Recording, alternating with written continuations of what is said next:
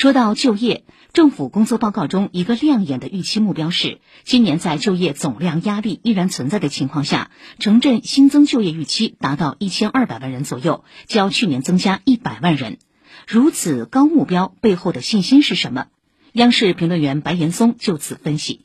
第一个，我们 GDP 的这种增速必须定出一个起码到百分之五这样的一个概念。如果我们到了五点五，或者说接近六五点七左右，那当然它会带动更多的这种就业。另外一方面，最近我们全部都从二十大开始又再次重新提两个毫不动摇，这其中的重点就是对民营经济、民营企业的一种信心的这种提振，因为。民营经济支撑着我们绝大比例的这种就业，我也就纳闷了，为什么有很多人其实这个吃着碗里的，但是还是要砸这个饭碗？比如说这个企业家成了资本家，然后民营经济退场论等等等等，这是砸大多数人就业的饭碗。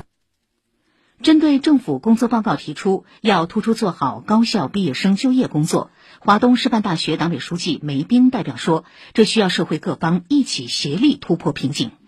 在这个里面呢，有一个结构问题，也就是说，我们社会能够提供的岗位，它可能跟大学生的心理的预期和能就业的这个专业的适配度之间呢，还有一些矛盾。这个矛盾呢，我觉得就要靠各方面不断的去解决，让大学生呢能够找到更加适合他们的岗位。”